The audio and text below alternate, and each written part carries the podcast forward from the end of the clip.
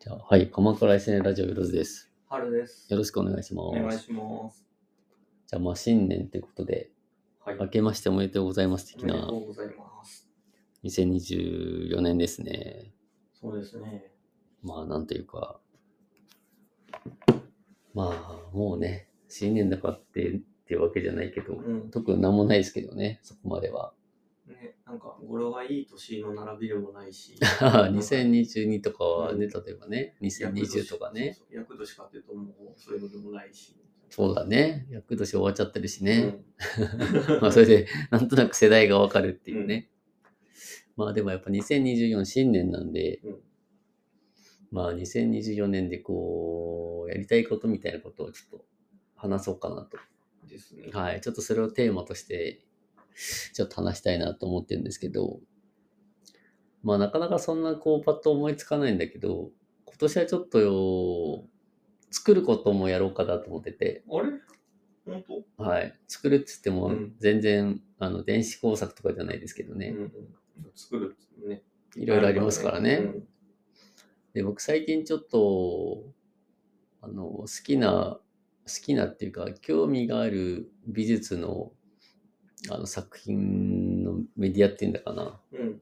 最近、銅、銅の、銅版画に興味があるんですよね。版画っていろいろあるんだけど、銅、銅版画っていう分類、ジャンルがあるんですよエ。ッチング銅版画もいろいろ、あ、あエッチングとかいろいろあるんだけど、うん銅版画さらに。ああ。で、ちょっと銅版画に興味があってですね、銅版画をちょっと作ってみようかなと、実は、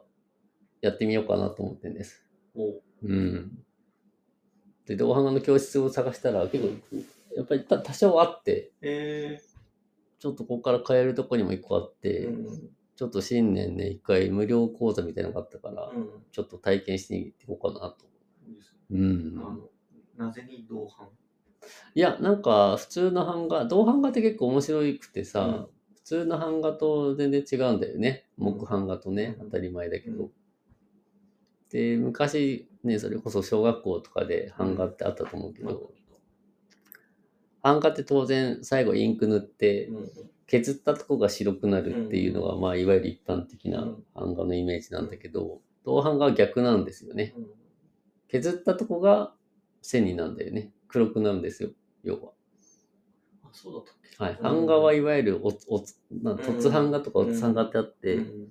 上にそのままペンキを塗インクを塗るから、うん面ね、面のとこがうん色がつくと、うんまあ、イン黒だったら黒がつくと。でどえ銅版は逆でうん溝をほ溝のとこにインクを流し込んで、うんそこを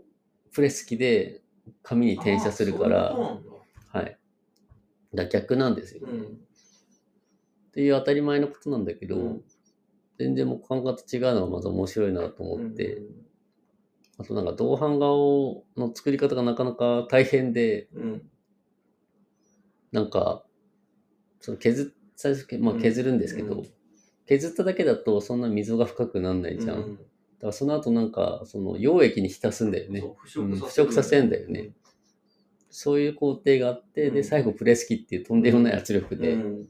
それこそ押さないといけないから、昔のあの版画、木版画みたいに、うんなんかこう、あのなんつって、なんかあったよね。平たいやつでそうさあれで手で手で膝さんやるみたいじゃなく て、もうローラーキーを使ってやるみたいな、っうんていう大変さもありつつ、うんで、なんか銅版画がいいのはすごい線が細い、細い線が描けるから、うんそれがまた全然違う木版画とは、うんまあ木版画ってどっちかっていうとこう荒荒々しいというか荒々しいね、うん、割とダイナミックなのと違って、なんかそういう工程自体がなんか非常に複雑で、うんちょっと面白そうだなと思って、ううんどっちかってなんか、どうやって同伴ができてるのかなみたいなのちょっと知りたくて、うん自分でね、体験してみたいなと思って、ううんん、ちょっとやってみようかなという。いいじゃないですかうんで最近なんかちょっと僕もギャラリーとかで絵買ったりするんだけど、うん同伴画は割となんか手頃で版画だからやっぱ、うんやっぱ数万円とかで売ってるのもあって、うん最近もこの前もギャラリーってちょっと安かったんだけど、作品1個買ったんですけど、へー版画の、銅版画。なかなかそういうのもあって、身近な感じもあって、うん。ちょっと自分もやってみようかなと。ういいん、ね。で自分でやってみるとまた見また見えるね、見る目は変わるるし、そう、だからちょっとどういうテーマでね、ただ版画を作るかみたいなのをまあ考えないといけないなと思ってて、そんな絵がうまいわけじゃないから、うん下絵がないとね、できないから、ちょっと写真とかを加工してやってもいいかなとか思ったり、うん。うん。それ系でいくと今さ、それこそ、あの、AI 生成のさやつで、す好きなはいはいはいはい。写真取り込んで、何日化する、うんうんして、うん、まあいい感じに省略そうだね。できるしね。そうそうそうそういう、そう、最近のそういうテクノロジーというか、を使って、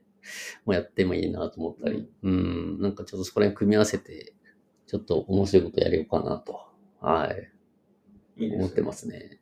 どういうコンセプトでいくかとか、うんそこを考えるところからも楽しいそうだ。ね、そういう意味でそこら辺のプロセス自体が楽しそうだなと思うね。うん。